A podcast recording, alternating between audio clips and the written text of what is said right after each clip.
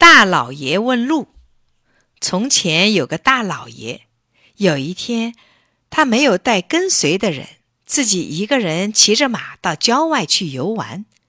他走啊走啊，走到一个十字路口，大老爷不知道该往哪里走了，没办法，他只好勒住马，找人问路。他等啊等啊，好容易看见一个人扛着锄头从远处走过来。大老爷就喊：“喂，我到桃园，往哪里走啊？有多远呢？”他喊了好几声，扛锄头的人却像没有听见似的，理也不理，拐了弯儿往别处走了。大老爷生气了，他追上去嚷：“他妈的，我是大老爷，你怎么敢不理我？”扛锄头的人这才开了枪：“对不起。”骂人的话，请你收起来。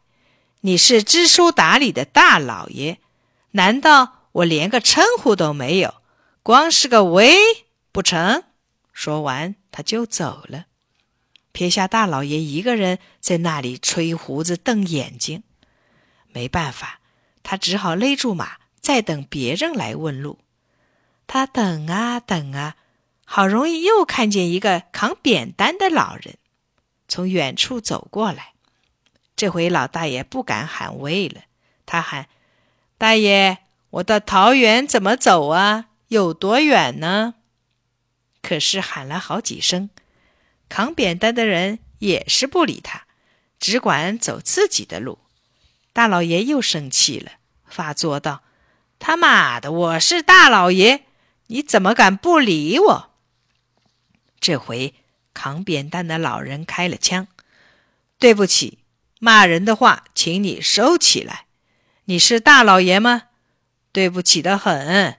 从这里到桃园，总还有三千来丈吧？大老爷说：“怎么三千来丈？你们这儿的路怎么论丈不论里呀？论理吗？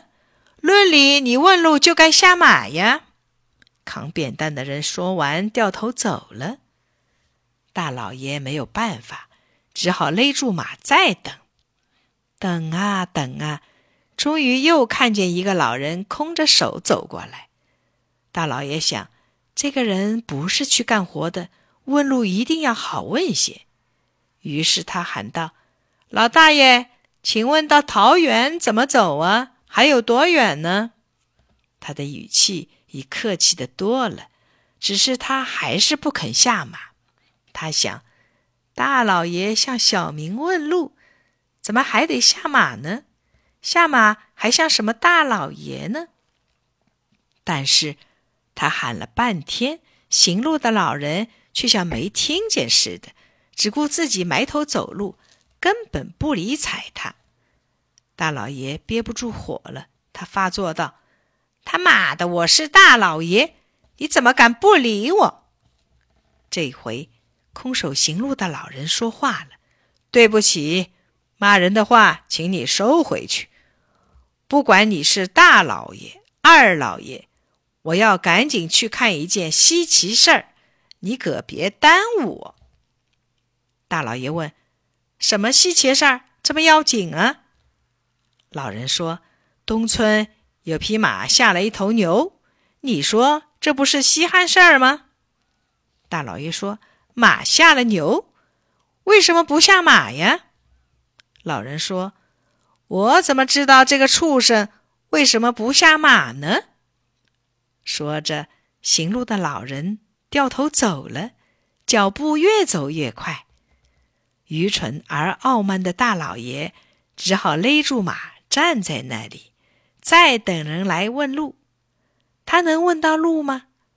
他若不下马，等到天黑也问不到路的。